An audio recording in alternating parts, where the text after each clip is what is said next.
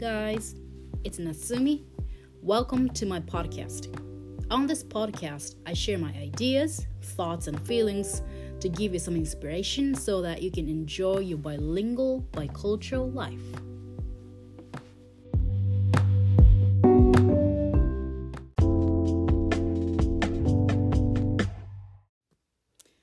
Hey guys, thank you so much for listening to this podcast. えっと今回からちょっとリニューアルをしたいなと思ってあのねタイトルもちょっと変えてみたりしてポッドキャストを、うん、立て直すっていうかやっています。あのね最近この秋この2022年の秋ですよ。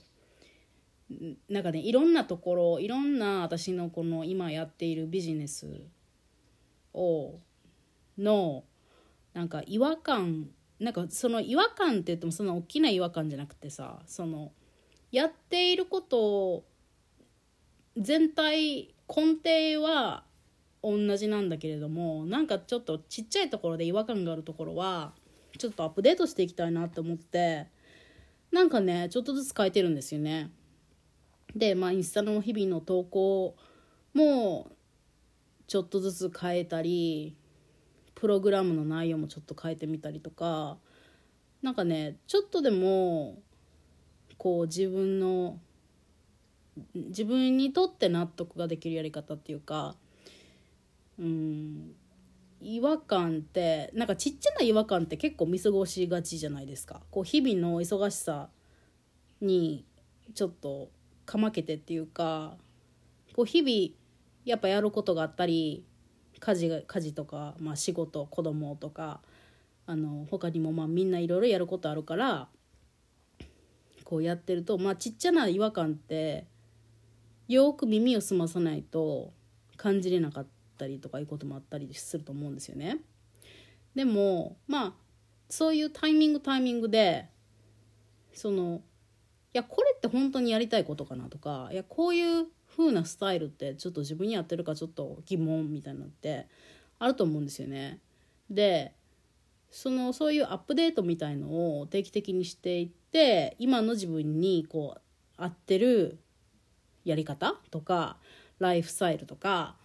その1年前はしっくりきてたことも今は違うかもしれないし、まあ、特にほんと3年5年とか経ったら全然違うじゃないですか。なんか毎日同じように見えても結構時間がそのチャンクで経つとなんか違うことも増えたりしてなんでだろうねなんか今日今日も昨日も明日もそんなに変わんないと思うんだけどでもやっぱ人生って変わっていきますよねその時その時で。だからなんかそういう意味でアップデートしていくっていうタイミングなのかなと思いながらのポッドキャストも私なんかちょっと納得いってない部分がすごくあったからうんちょっと考え直しております。はい。でねちょっと今週の近況なんですけどもうねぎっくり腰で今もこうやってちょっと横なりながらこれやレコーディングしてるんですけどもうね私腰がもともと悪いんですよ。もう分かってんのね。このすごいダメな痛い箇所があって。でなんか仕事で座りすぎたりとかなんか断るごとに痛くなるっていう場所があって。なんかそういうのってあるじゃないですか。年とともになんかここ悪いっていうような。私の場合この左の下のこの腰なんですけど。なんかねなんだろうな。こないだねあの子供たちが秋休みで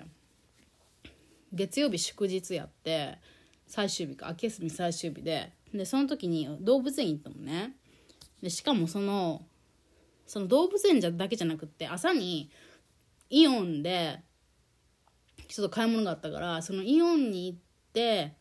ねご飯食べてから昼から動物園のコースでなんか結構 for hours 何時間もこう立ってることが多かった。ってで多分それがダメだったと思うんだよね。なんかね座りすぎてもダメやし立ちすぎてもダメみたいな感じっぽくって。まあ仕事はこういう仕事だから座ることが多いんだけどじゃあって言ってその休みを休みでそういう立ちっぱみたいなところに状況になると結構調子が悪くなったりするんだけど本当そんで月曜日そうなってで火曜日朝起きたらなんか腰いってみたいに思ってそしたらさなんか朝朝のそのなんか準備をしているとなんかどんどん痛くなってきてもうほんともうこうなんていうのポスチャーを変えれないような感じ？もうちょっとでもこう動くと痛いやもう痛い痛いってなってもうね結構ほんと辛かったんですよ。でその日はもうほんと何もできなくなっちゃって。うん。でも何もできないって言ってもさその家庭の中のお母さんとか奥さんってちょっとなんなんていうのその結構やること多いからそのずずっと横になってるわけにもいかないじゃないですか。なんかなんかちょこちょこやることあるしなんかご飯とかはすごい最短でできるようなインスタントで済ませたけどなんかねそういうのがねやっぱ主婦って大変やなと思いました。はい、で今は今はねちょちょっと良くなったけどでもねやっぱちょっとおかしいな。うん、これ安静がいいって言われてるんで安静にしてるんですがそう。それでね私ぎっくり腰っていうのを英語で何て言うんだろうと思ってね、うん、私時々なるからこのぎっくり腰って英語で何て言うのってクリスに聞くんですけどなんかななんかね全然全然ぎっくり感がないんですよね。ぎっくり感が。I I 何？strained my back とかなんか I pulled something みたいなことを言うから違うなんかそんな生ぬるいもんちゃうねんみたいな。ぎっくりってなるんよっていうような。そういうもうなんて言うんだろう。これ今笑っても結構響くようなこう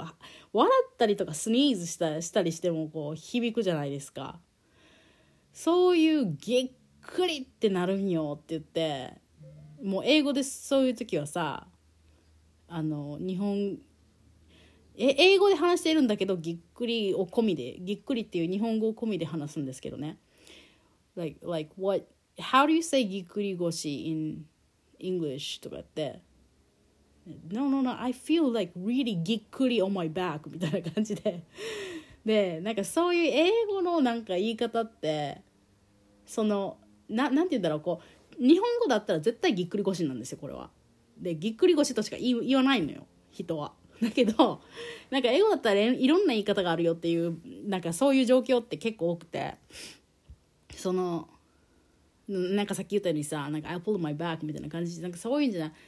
なくってもうなんか私のこのぎっくり腰の辛さはぎっくりっていう言葉でしか伝わらへんからだからもうぎっくりで通しています我が家は。I have, I have this ぎっくりぎっくりバックって言ってぎっくりバックぎっくりバックって言ってぎっくりって言言ってますよ。もうなんかねそれでいいと思うの私。なんか結局さクリスだって日本でいるわけやしそのそのねもし私が今その前いたみたいなアメリカのめっちゃ田舎でその日本人も見たことないみたいなアメリカ人の人のと暮らしていてぎっくり腰になったって言ったらさ I've got a ぎっくりバックって言っても絶対伝わらないし、もうなんか、それを説明したところでも使い続けるような環境でもないわけだよね。なんかだからそういう場合は、まあ、well, I've got a pain in my back, like a really bad pain って言うんだけど、と思うんだけど、でも私日本で今いるし、その、やっぱ、バイ cultural, bilingual の家庭環境でいるから、もう、だってクリスも日本語できない、あんまできないけど、まあ、ぎっくりぐらいは覚えれるしなんていうかなそのだから環境ですよね。そのぎっくりバックをぎっくりバックを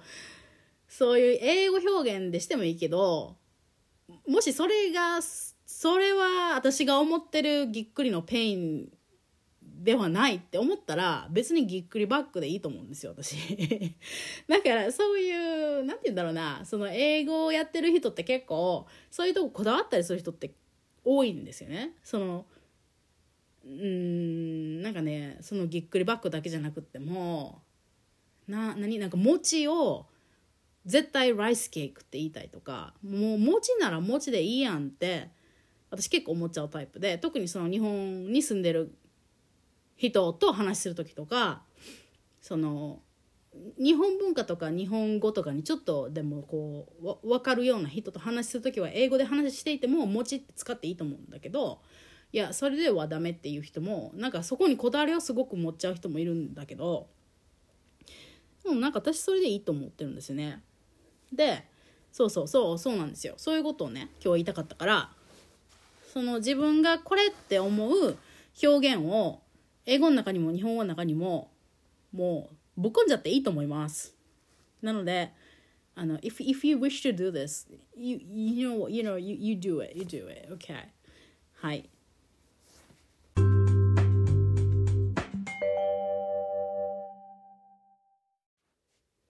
はい、今日の本題は私が英語英会話とライフコーチングを掛け合わせている理由っていうことについてちょっとお話したいんですね。あのポッドキャストをリニューしたっていうのもあるんだけど私結構こう日々インスタで発信とかをしていても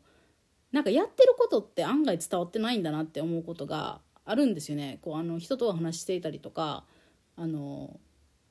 うんとえーとね、個別でこうお話しする方もいるんですけどそういう人もなんかインスタを見てくれては絶対いるんだけどでもなんか私のことをた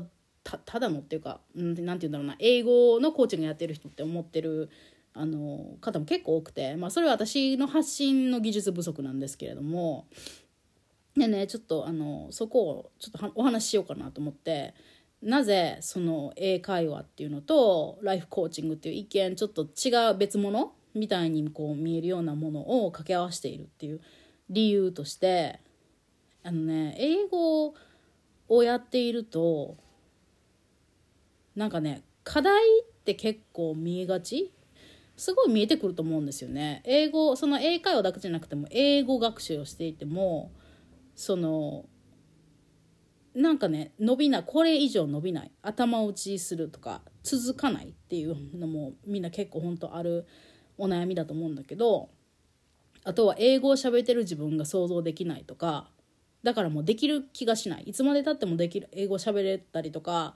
こうものにできるっていう予感がしない。ビジョンが見えない、ね、あの英語がいつまでたっても自信がないみたいな何て言うんだろうそういう課題が表面化しやすいんですよね英語と携わっていると。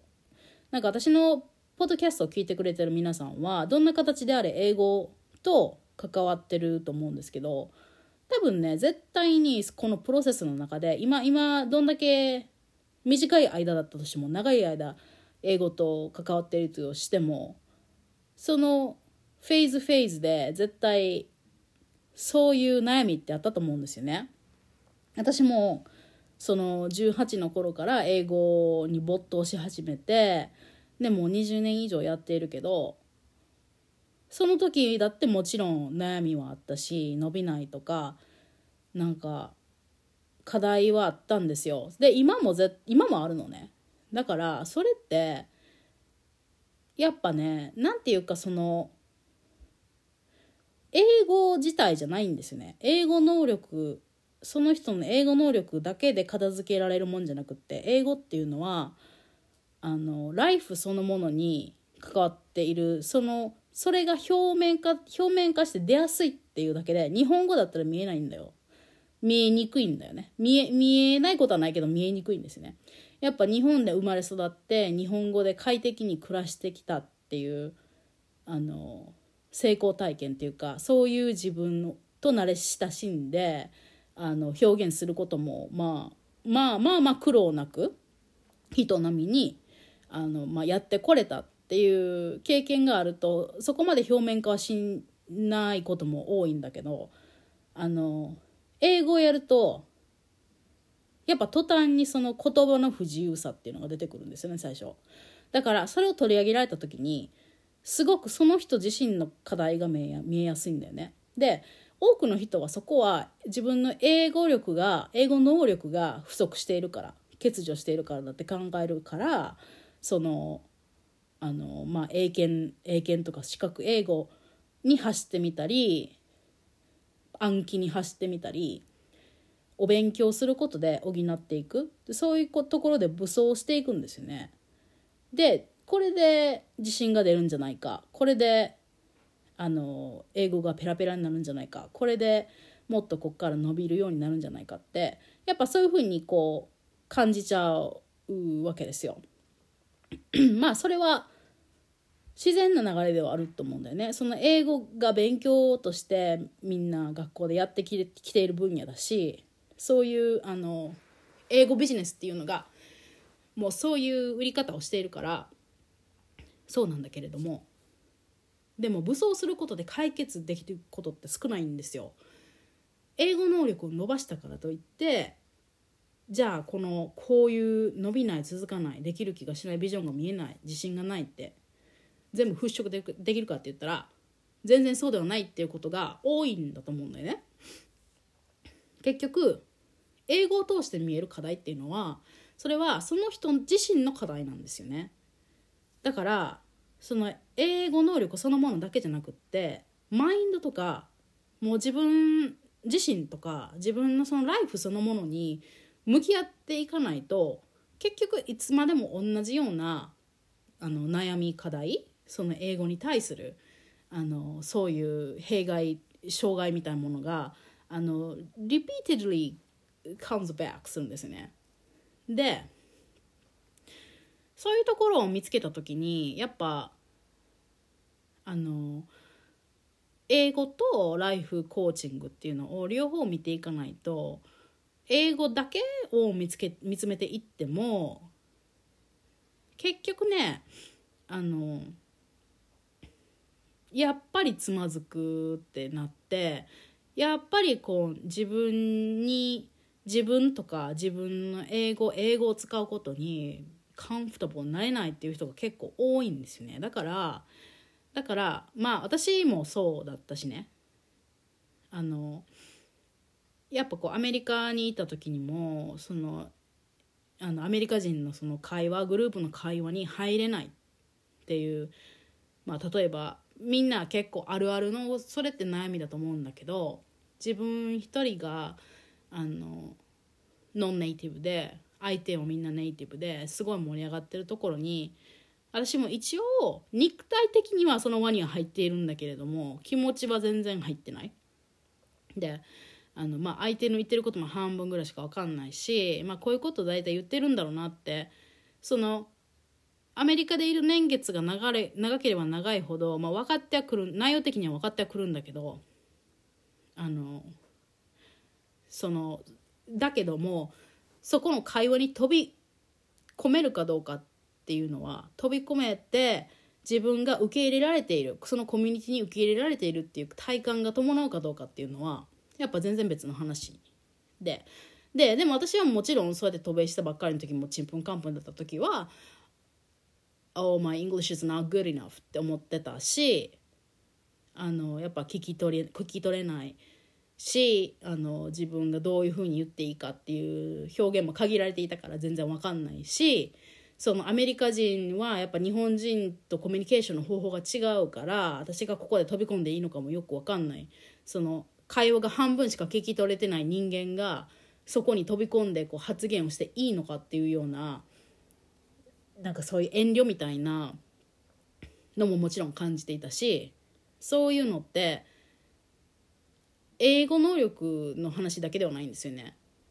だから要はじゃあもしそれが日本語だったとして自分が全然そのねその出身の県とは全然違うとこにいきなり行って strangers with the strangers can I really jump into the conversation? in Japanese. 日本語でもけ結局さ私はそこには飛べ飛び込めなかったと思うんだよね。ででなんか絶対変なそういう思い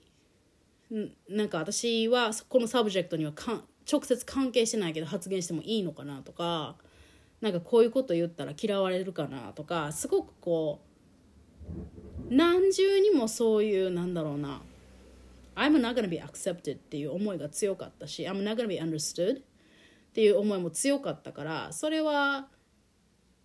ね両方あると思うんですよ。その英語のその本当に渡米直後は英語のレベルがおぼつかないっていうところもあると思うけどよくよく見ていくとなんかそういうところで傷ついていた過去とかあのそういう自分の思い癖とかそういうところはあるんだよね。その English my, if my English is not perfect they are not gonna understand me っていうような fear があったりとか。なんか人によってやっぱりこうそういういろんなところでつまずいているっていうケースが多いから多いからだからなんかその当時の私みたいになんかそういうところでつまずいてこう必要以上に孤独感を感じたりとかその現地でお友達疲れないとかまあ別にそのそれが海外じゃなくてもだいいんですけどね。日本でもやっぱそういうところで